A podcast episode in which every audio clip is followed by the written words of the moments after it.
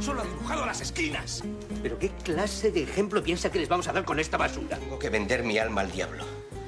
Esta noche estaré presente en la ceremonia y cuando llegue el momento lo mataré. Mataré al anticristo y así habrá una nueva oportunidad para la salvación del mundo. Por eso necesito contactar con el demonio y usted sabe cómo se hace. Conozco a Ritter, conozco su establecimiento, conozco sus llaves y sobre todo conozco sus sobredosis de somníferos. ¿Han cerrado ustedes bien? Yo dimito, ¿eh? Yo dimito. La motorizada, joder. Y el juez, el juez, estos... Tranquilo, Eliseo, tranquilo. ¿Dónde están? Si estos están ahí, pero si los ha traído el muy animal. Oye, yo estoy por entrar, ¿eh? Sí, bien, entra y hace el ridículo. Que se noten que eres su padre y se van a reír de ello durante tres meses. ¿Me da una mirinda? De verdad que he aprendido una cosa, es que esta profesión o es de equipo o es de grupo o no, o no es profesión o no es nada. Ni los protagonistas funcionan solos, sino los secundarios, y los secundarios, si no hay un protagonista, ¿a quién vamos a temer? Es muy fácil. Venga, para que estoy haciendo aquí el ridículo, hombre. Querer como te quiero no tiene nombre ni documento, no tiene madre. Era la voz en distintas películas y series de nuestro querido Alex Angulo. Este año se cumple el décimo aniversario de su fallecimiento. El actor, como saben, perdía la vida en un accidente de tráfico el 20 de julio de 2014. Uno de esos actores que además de dejar un legado brillante de películas a todos los que le admiramos, series de televisión y obras de teatro, también nos enseñó que se puede ser un gran intérprete y un tipo normal que vivía su oficio con entrega, con humildad y con una normalidad casi pasmosa. Alicia San Juan. Hola, Almudena. Hola. Mm, Pues bueno, ¿qué te voy a decir? Totalmente de acuerdo con lo que has dicho. Alex Ángulo fue un secundario además de lujo y también fue un lujo de persona. Se inició en el teatro en los años 70. Nació en la localidad vizcaína de Erandio en el año 53. Estudió magisterio e incluso ejerció de maestro, pero a los 23 años decide que aquel no era su mundo y cambió de carrera. Fue candidato en tres ocasiones a los Goya con películas como El Gran Vázquez, Muertos de Risa y El Día de la Bestia. Y fue uno de esos actores a los que la fama, como decías antes, no le quitó un ápice de cercanías. Y yo siempre abierto a las nuevas propuestas que le llegaban, aunque estas a lo mejor no estuvieran precisamente rodeadas de grandes presupuestos, porque a Alex Ángulo le gustaba mucho la ilusión de los que estaban empezando. Hoy queremos recordarle a través de nuevos proyectos, de proyectos basados en su figura, basados en su carrera, en su personalidad y elaborados eh, por dos mujeres, Ujú. por, por Maida Zabala, que es, fue su mujer, es su, su mujer, y por la actriz Esther Velasco. Ellas se han juntado, se han unido en la aventura de ordenar y catalogar eh, objetos, fotografías, eh, recortes de prensa que no solo dan cuenta del trayecto profesional de un actor como Alex Angulo, sino que también nos dan cuenta de, de una época que está desapareciendo. Son recuerdos que estaban guardados en unas cajas que un día se abrieron y que para sorpresa de quien las abrió contenían verdaderos tesoros. y fue precisamente Maida, Maida Zabala, su mujer, quien se lanzó a destapar estos contenedores de joyitas. Las dos están hoy aquí. Las dos, Hola, Maida han y madrugado hoy domingo para venir a, a estar con nosotras. Bienvenidas, ¿cómo estáis? Hola, muchas gracias por invitarnos. Bueno, pues muy bien, con ganas no de contaros Claro, claro, muchas cosas que hay que contar, muchas y distintas cosas. Y como estamos hablando de la maleta, de la maleta de Alex Angulo, pues contadnos qué es y cómo empieza todo este proyecto tan hermoso.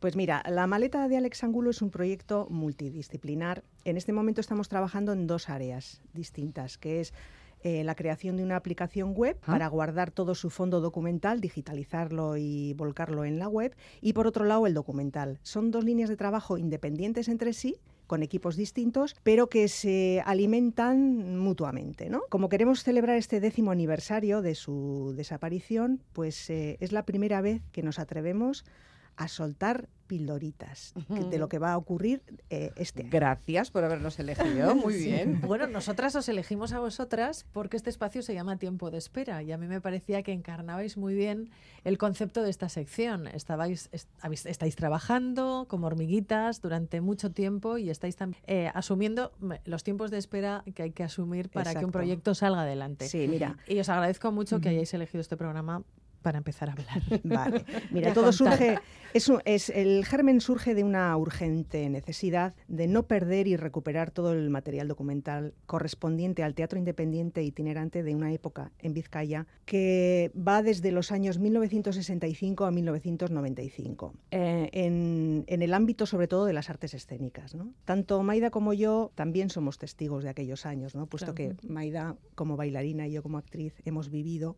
esos inicios de la profesionalización en, en Euskadi, ¿no? en. Vizcaya en concreto. Sobre todo hemos querido digitalizar con la ayuda y la colaboración del Archivo Histórico de Euskadi para poder volcar todos esos documentos, sobre todo por el riesgo de que no se pierdan.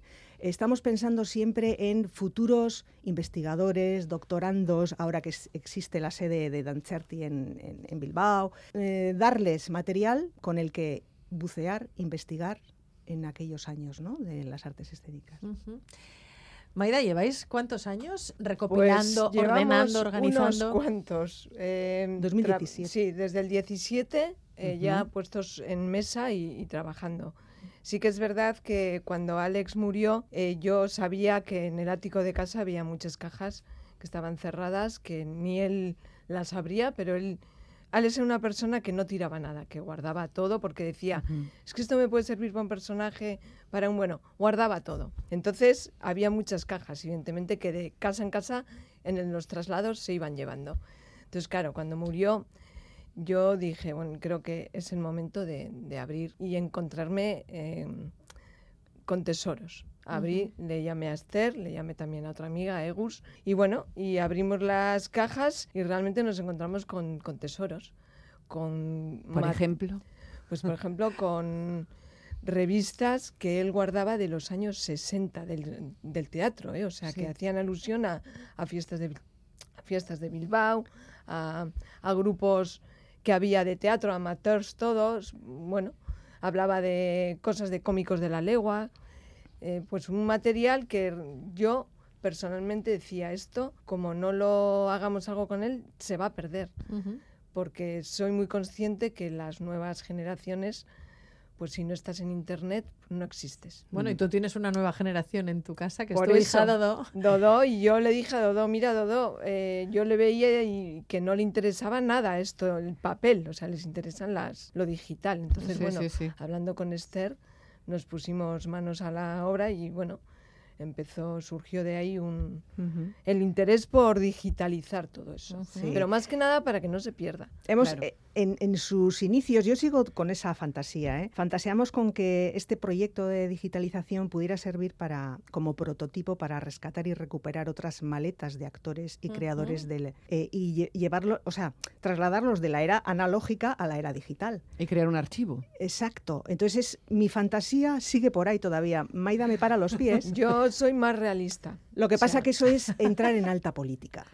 Ya. Ya. De momento vamos suave, suave, poco a sí, nosotros vamos haciendo nuestro trabajo, que es lo que queremos, sobre todo para mí personalmente y para Esther creo que es un homenaje a Alex. Sí. Y yo por respeto a todo lo que lo que él tenía guardado, por respeto, o sea, no, no me puedo deshacer de ello. Se me, se me ocurre, no tuvo que ser emocionante, ¿no? Ir ahí, abrir las cajas, eh, también...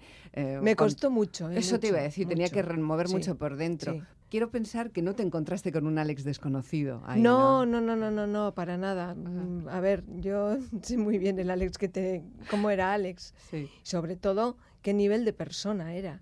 O sea que, vamos, eh, entonces yo iba descubriendo cosas que, que sí, que Eso- era Alex. Eso sí que hemos ido notando, ¿no? Eh, dentro de la aplicación web hay una sección de vídeos actuales, ¿no? De gente que ha trabajado con él y pedíamos que nos mandaran algún tipo de, ¿no? de recuerdo, Una algo compartido. algo. Mm. Y el cariño que nos hemos encontrado con todo el mundo retrata exactamente cómo era Alex, ¿no? Lo Hombre, que ha dejado. Efectivamente, ent- hemos hecho una en- entrada Almudena y yo queriendo subrayar precisamente la categoría em, Sí, humana. per- humana Sí, que sí. tenía Alex, eh, la honradez que tenía como Mm. persona, em, como actor, la entrega a la profesión, su gran humanidad, su autenticidad, Sí. su modestia. Sí, pero, sí, pero atención, Maida, ¿qué te diría Alex Angulo si supiera que estás con esto? con lo antidivo que era. Pues te digo que se moriría de vergüenza, diría, pero ¿qué estás haciendo? Déjalo, deja. Sí, no, no. Pero bueno, yo tengo muy claro que, que todo esto no se puede perder. Y Sí. tengo, tenemos, tengo el gran apoyo de Esther, que piensa como yo, entonces pues... Es una pena, ¿eh? porque en 10 años, si preguntas, a lo mejor te encuentras con una respuesta que no quieres, ¿no? Alex Angulo, ¿qui- ¿quién? ¿Cómo? ¿Actor? Eh, eso es lo que queremos evitar, ¿no? Bueno, pues nos habéis explicado muy bien esta doble vertiente de la maleta de Alex. Ahora vamos a, a incidir en, en la, en la- en la maleta de Alex eh, documental, en esa, en esa línea, en esa división que también es muy importante para vosotras y que a lo mejor se materializa este año. Así que si os parece vamos a saludar al director y al guionista Alejandro Cortés, que va a dirigir La maleta de Alex, este documental que está en fase de preproducción y del que antes de saludarle, vamos a escuchar un aperitivo a través de este teaser que nos habéis entregado vosotras. Dodo. Ven, mira, mira. Mira qué tesoro. Pues bueno, cosas de, de tu padre, la verdad. Creo que ya es el momento de, de que veas un poco de cómo era tu padre y qué, quién es. ¿Y esas máscaras? Ah, mira, esas máscaras, la verdad es que tienen historia, ¿eh? No te creas tú que es una bobada esto, ¿eh? De Alex, o sea, de, muy a sus comienzos, con carraca, con cómicos. La verdad es que es una joyita estas máscaras. Ellos trabajaban mucho, el... A ver, es muy incómodo, ¿eh? Trabajar con esto. Tienes que ser muy bueno, ¿eh? Interpretación masculina protagonista por el Día de la Bestia. Ese premio, ¿no? Sí, no, bueno, fue una nominación. No le dieron nunca ningún Goya. Parece, yo ya después de la tercera ya he roto un, un- un mito, que a la tercera va la vencida. Estábamos escuchando ese teaser emocionante, mm, por lo menos a mí me lo ha parecido. Estaba escuchándolo también porque al otro lado del teléfono, como decía eh, Alicia, está Alejandro Cortés, que va a dirigir la maleta de Alex. Alejandro, ¿qué tal estás? Bienvenido. Hola, muy bien. Oye, cuéntanos un poco eh, cómo ha empezado a construirse ese vínculo con el actor y luego con la familia hasta el punto de tener este eh, desembocar en este trabajo tan hermoso, ¿no? En dos partes distintas, como nos han contado al principio, por una parte la aplicación web y por otra la del documental. Cuéntanos este camino. Uy, pues este camino empieza con el principio de mi camino como director de cine también, porque en mi primer largometraje de ficción, Refugios, que estaba rodando en, sobre todo en Argentina, pero también en el pueblo de mi padre, en el norte de Aragón, con la frontera de Navarra, pues tuve la, oportunidad de contactar con, con Alex y a través de Juanchu, de su representante, que, que, que ahora es, es mi productor. Entonces es un vínculo entre mi primera película y las últimas imágenes en un largometraje de cine de ficción con Alex en pantalla grande.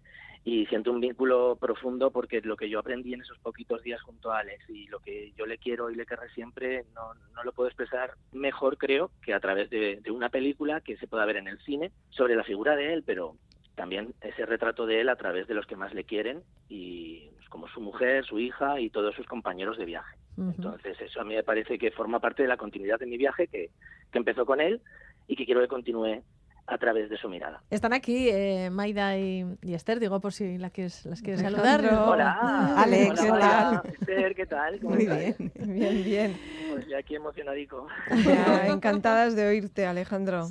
Alejandro, tú tienes una idea bastante clara y bastante avanzada de lo que quieres que sea este documental. Cuéntanos qué, qué enfoque tienes en tu cabeza, cómo, qué te gustaría contar y cómo. Pues la verdad es que como el mundo de la maleta y las maletas de Alex y su contenido es como, como increíblemente eh, es, un, laberinto infinito de, objetos que, son emocionantes. Cada, vez que ves un- una foto, un objeto de Alex en- dentro de, la maleta que, guardó él con todos sus, podemos decir, sus secretos y sus construcciones, sus piezas de, personajes, su vida, eh, enseguida vi que eso podía, podía extrapolarse a dos maletas, una maleta interior, una maleta que representase a Alex por dentro y una maleta como el viaje, como una road movie para retratar lo que las múltiples caras de, de- de- él como actor, pero también como padre, como marido, como tu buen vecino, el compañero generoso, el que el que llega a todo en un mundo tan complicado como el cine y el arte, pero sigue siendo esa, esa persona normal, como un espía del mundo real que se coló por, por méritos propios y por talento en el Star System de, del cine, de la televisión y, y del teatro también. Entonces, eh, enseguida me imaginé que esto iba a ser una road movie física y una road movie onírica. Por un lado, la road movie física es la de la de su mujer Mayra y la de su hija Dodo, recuperando piecita a piecita a través de los objetos de la maleta y de los lugares y de las personas queridas de Alex, quién fue Alex y quién será para todo siempre, que yo cada vez que, que, hablo de Alex a mí me dicen, ah, sí, eh, eh, está, está haciendo una película, me lo dicen en presente, a la mm. gente que yo, que yo tengo en mi entorno, eh, todavía no se dan cuenta que han pasado 10 años desde que falleció. Y lo tienen presente como si fuera el vecino de al lado, o su tío, o su, su hermano, su primo. Y eso para mí es, es, fundamental mostrarlo en esta road movie, que tanto su mujer como su hija vayan con la maleta a cuestas, intercambiando simbólicamente los objetos de dentro de la maleta que representan un vínculo con otra persona y que esa persona querida, al recibir ese objeto o al dar otro objeto para la maleta, habite directamente la maleta por dentro y empiecen a ocupar la maleta a todas las personas que tuvieron una conversación pendiente con Alex. Y a través de los archivos de imágenes de vídeo, de sonido de, de Alex que nosotros documentemos, sea el propio Alex en su imagen quien pregunte y responda esa conversación pendiente que tuvieron con la persona que a partir de ahora habitará la maleta. Me refiero a directores de cine, actrices, taquilleras de teatro, maquilladoras, directores de arte, toda aquella persona que que, quiso y que compartió espacio y tiempo con Alex y que ahora va a hablar con la imagen de Alex en esa maleta, reconstruyendo en un set el interior de la maleta. Y continuará ese retrato físico a través del road movie y su hija tomará nota de todo lo que no recuerda o de lo que ha olvidado y junto con la ayuda de, de Maida podrán completar el retrato viendo como dentro de la maleta están habitando las personas de su vida y construyendo lo que, lo que Dodo va a volver a, tener muy, muy presente, que es cómo era su papá. Bueno, pues ahora solo falta, no sé en qué fase estáis, pero me imagino que a lo mejor falta un poco de empuje económico a este proyecto, financiación y, toda. bueno, y este es otro asunto de tiempo de espera para, para analizar, porque es la vieja, la vieja problemática, ¿no, Esther? Conseguir dinero para poder la sacar financiación es, estos Sí, es el problema. Eh, si me permites también, en, en los inicios también fantaseábamos con que hubiera más em, alrededor del proyecto más vías ¿no? de trabajo. habíamos hablado incluso de poder realizar una novela gráfica con su personaje central como bueno como vehículo para contar una historia. Habíamos pensado también en una posible exposición. Todo esto son proyectos que requieren de, mucho esfuerzo por un lado pero una economía sostenible. Entonces bueno ahí estamos. Eso paraliza. Cuando tienes mucho trabajo que hacer paralizan las energías. Entonces bueno vamos a volcarnos en, lo importante que es, eh, durante este año sacar adelante estas dos em, propuestas no y, y bueno y ahí estamos buscando Bueno, tenemos a Alejandro. Antes de despedirte, quiero pedirte que, bueno, nos, yo ya sé que tú conociste bien a Alex, tú trabajaste con él en Refugio, es una de tus películas. Alex Angulo era un actor que podía presumir mm, de muchas cosas, nunca lo hacía. ¿Cómo fue tu experiencia trabajando con él, Alejandro? yo tengo que decir que, esa experiencia que tuve, que ahora te, os voy a contar bien, pero la sigo la sigo teniendo cada día que, hablo sobre él. Y la tuve en Cinebi cuando nos seleccionaron la, película documental en, el Cinebi Networking que es que es un lujo es un, festival que yo cuando estaba haciendo refugios ya admiraba en ese momento. Y tengo que decir que en, que en, esa primera película cuando cuando llegó Alex me acuerdo perfectamente de mi padre, ¿no? Que, que, era él como él, él decía que era el chofer de los famosos, porque teníamos a actores muy importantes y actrices muy importantes, y estaban juntos Luisa Gabasa, Cesario Esteban y Alex Angulo esos días, en los que le tocaba participar a Alex en la, película. Bueno, pues Alex siempre ha sido muy generoso y lo fue una vez más. Y entonces mi padre decía, Jolín, es que no me deja que le vaya a buscar a los sitios, que viene en autobús, me dice, que viene en autobús. y entonces nada, solo le pudo llevar de la capital de comarca al pueblito de 50 habitantes donde nosotros estábamos rodando la parte de aquí, eh, de, de este largometraje de refugios. Y en esos días eh, fue tan emocionante que, bueno, tengo un recuerdo que es que la, el antiguo cuartel de la Guardia Civil tenía todos papelitos de las denuncias de cuando los pastores o los agricultores no habían ido a misa y habían seguido trabajando pues para dar de comer a su familia, ¿no? Tenía una denuncia por no haber ido a misa, no sé qué. Y él, yo creo que es de ese tipo de objetos son los que luego eh, se volcaban en la maleta. Ese tipo mm. de, detalles. Y mm. luego eh, la familiaridad con la que me dijo, mírame, eh, he conocido a varios de tu pueblo, creo que tenemos que irnos al bar. Que a mí me gusta observar, que yo Lo que soy es por la, la gente normal lo que observo de ellos. Y, y se fijó mucho en, en uno de los amigos de mi padre y ahí varios de sus gestos que puedes reconocer en la película claramente y cada vez que en el pueblo se ve la película o la han visto en el, antiguo cine la, la pusimos luego cuando salió en la tele no eh, decían no jodas este es Serafín o sea era, era muy gracioso. Y luego ya la última anécdota creo que, que, es de las más bonitas y es que en el momento final de terminar la, el rodaje pues se aplaude al, actor o al compañero o a la compañera que, ha terminado su parte del trabajo, ¿no? Y, y, Alex se puso a llorar. Y entonces Alex, que interpretaba a un pastor cazador, pues eh, estaba con las ovejas del pastor de verdad cerca. Y mi padre eh, le dio un queso de verdad del pastor, de esas ovejas.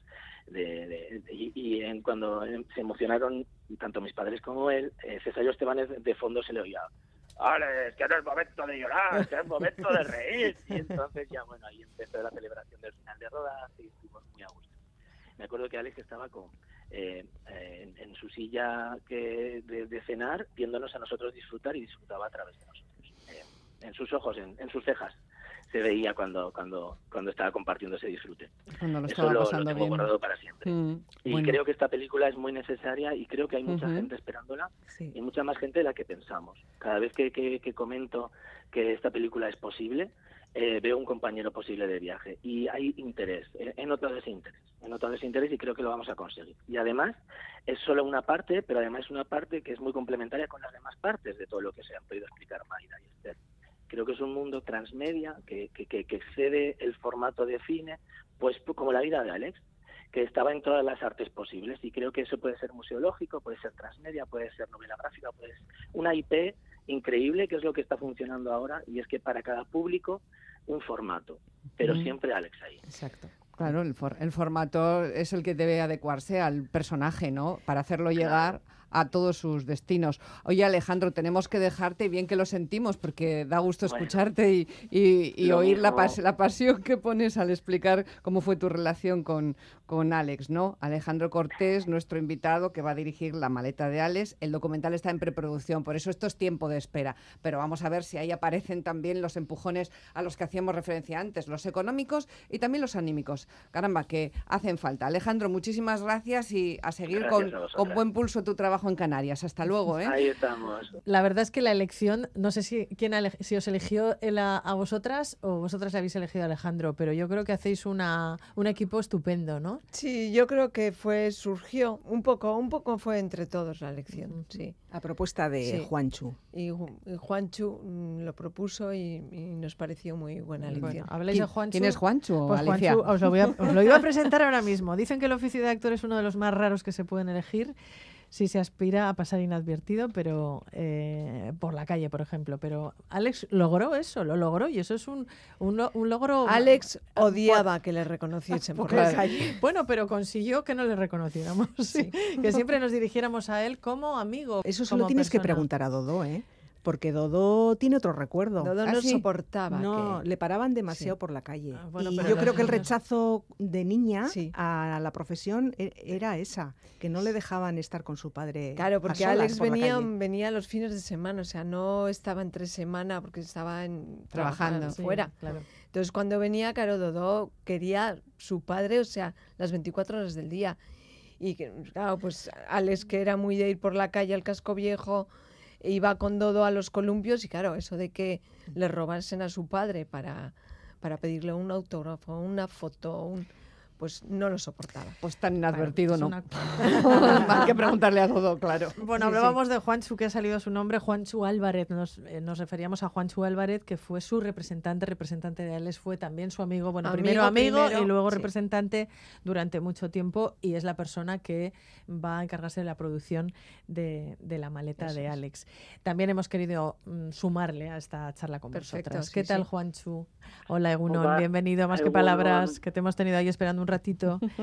Bueno, no, no, yo me podría pasar todo el tiempo que queráis escuchándos, o sea que sin problema. Hola, Juanchu. Bueno, haznos un repaso breve de cómo fue tu, tu encuentro con Alex Angulo. Primero como amigo, como decíamos, y luego ya como establecisteis una relación profesional. Para mí fue como mi padre adoptivo en, en Madrid. Yo, nosotros teníamos aquí una productora pequeñita en, en Bilbao y bueno, pues eh, la industria te arrastra un poquito y, y acabamos en, Madrid. Pero cuando acabamos en Madrid, la verdad es que llegas allí y dices, hostia, a ver cómo me, me desenvuelvo en esta, en esta industria dentro de una ciudad tan grande y que no estás acostumbrado. Y ahí fue vital la ayuda de Alex, porque eh, de entrada, yo siempre lo cuento, ¿no? Eh, Alex estaba trabajando en su momento también muy top y yo allí no era en aquel momento nadie, ni, ni incluso su representante en, a- en aquel momento. Y ma- bueno, tanto Mayra como Alex eh, me acogieron durante un tiempo en su casa, que Alex se marchaba muy prontito a trabajar porque le recogían como a las 7 de la mañana un coche y era increíble porque yo me levantaba más tarde, a las 8 de la mañana, y me había dejado siempre el desayuno preparado. O sea, había bajado a la pastelería y me tenía arriba un croissant de dos de Río Frío allí esperándome en la cocina. Y yo decía, pero Alex, por favor, eh, si yo soy yo aquí el que tengo que estar dándote las gracias y y invitándote a ti luego cuando vengas a, a- a cenar o, o lo que haga falta. Y Alex siempre era un tipo tan detallista con todo el mundo que, que bueno, que te ganaba.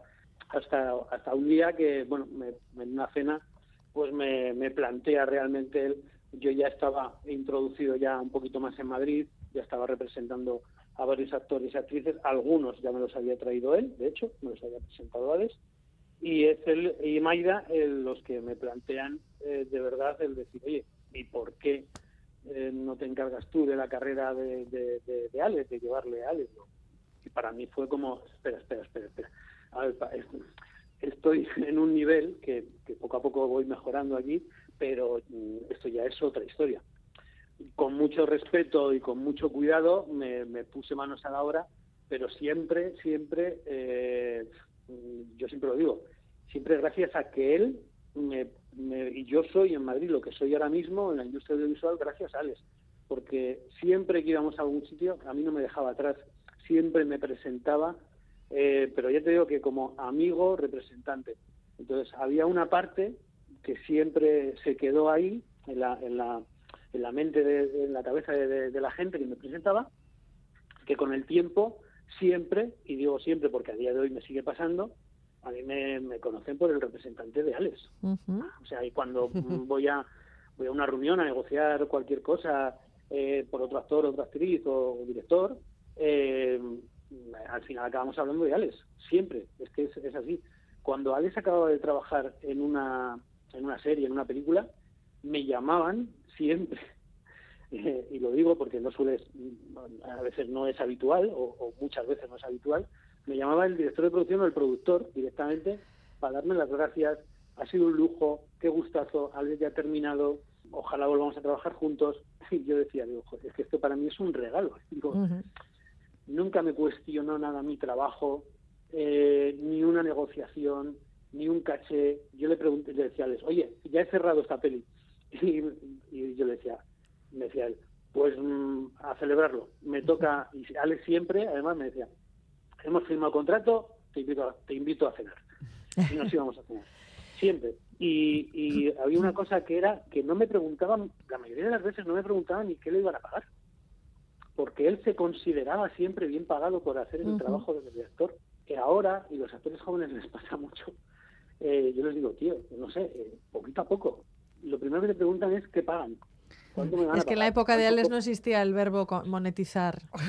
No, eso es una cosa de ahora. Sí, eso es una cosa de, otro, de otro tiempo.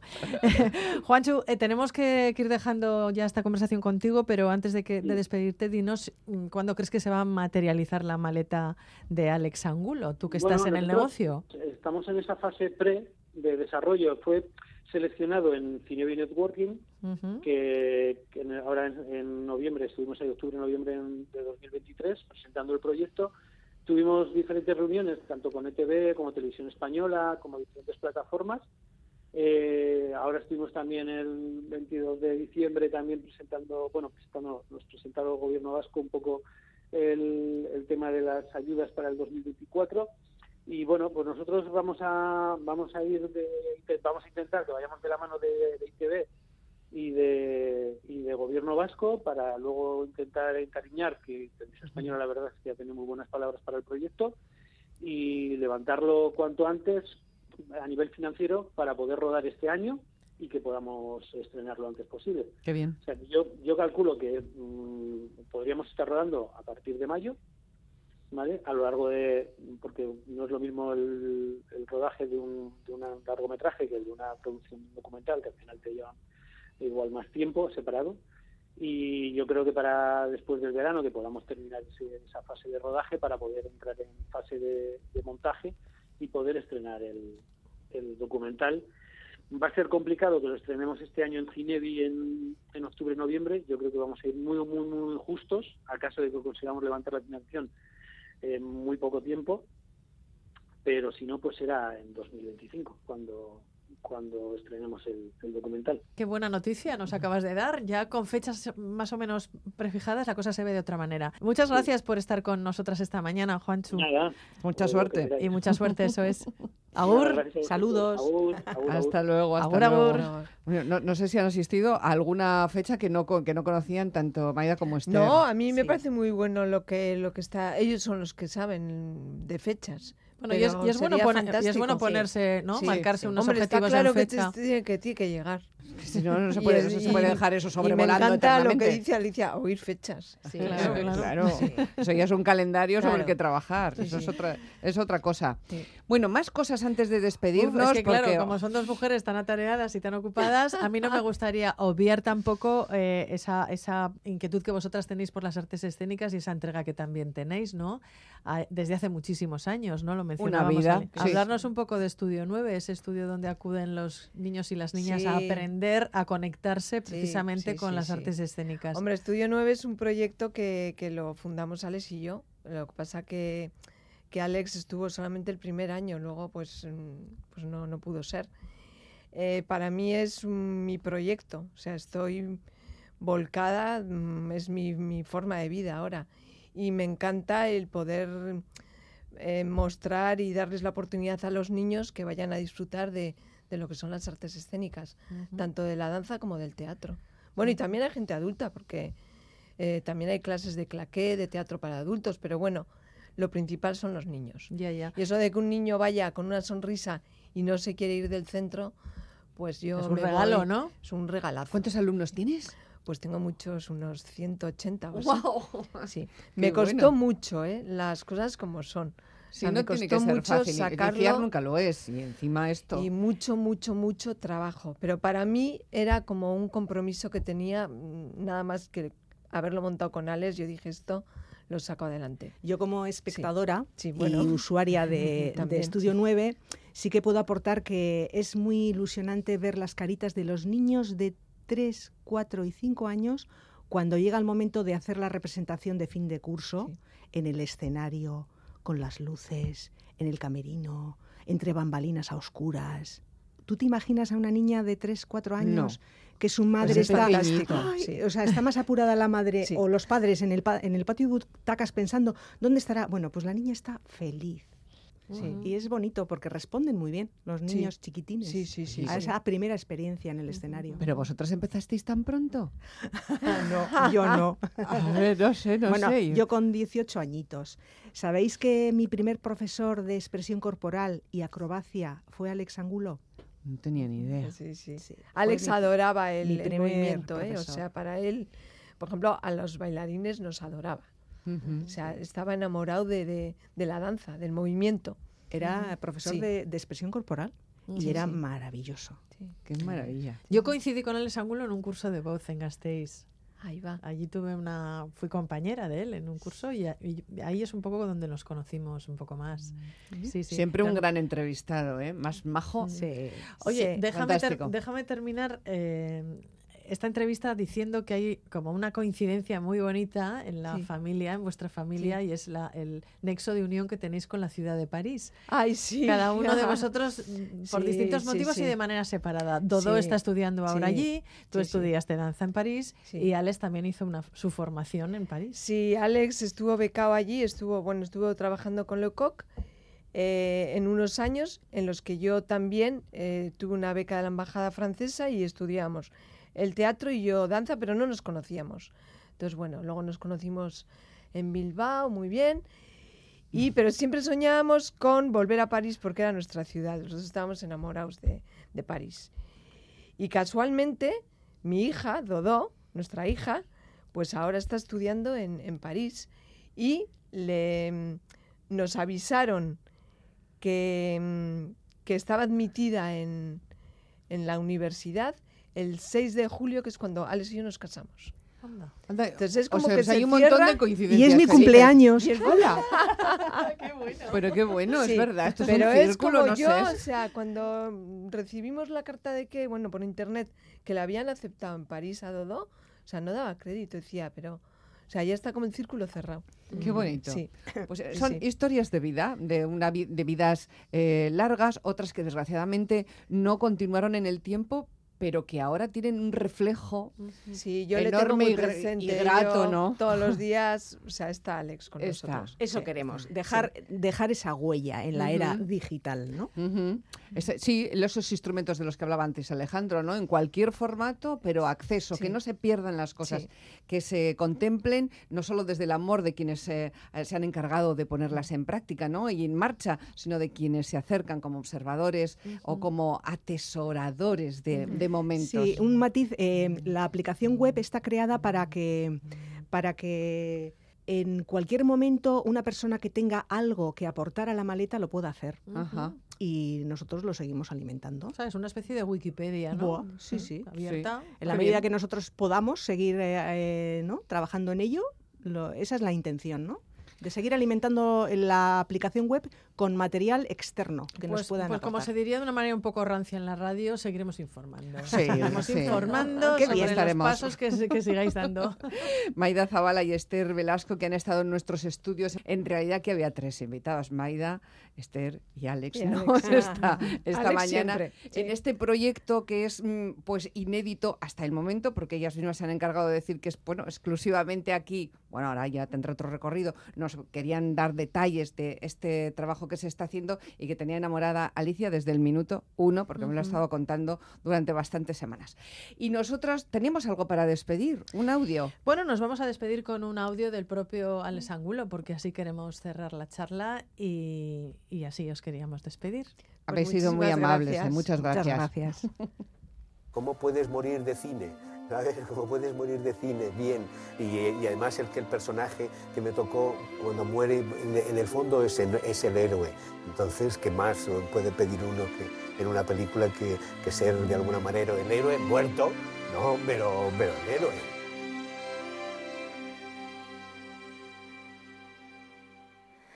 Denetz goxoak izan Aldala nerekin Aldala Parisen Soinek ordin batekin Zuk egin bizitza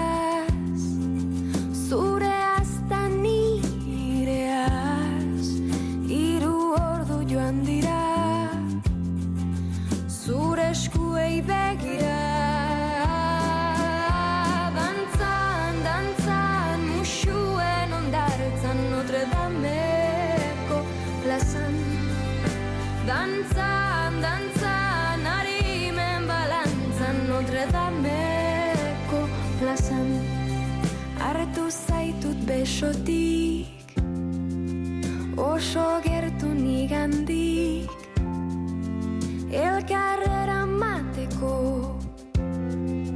Ibai aldamenetik Akaso ez dizut esan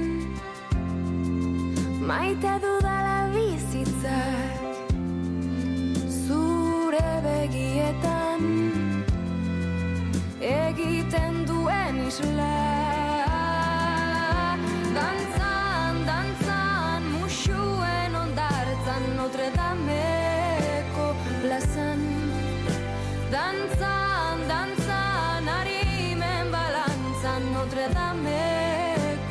plazan Galdetu esan ez geratu zalantzan zenbat maitea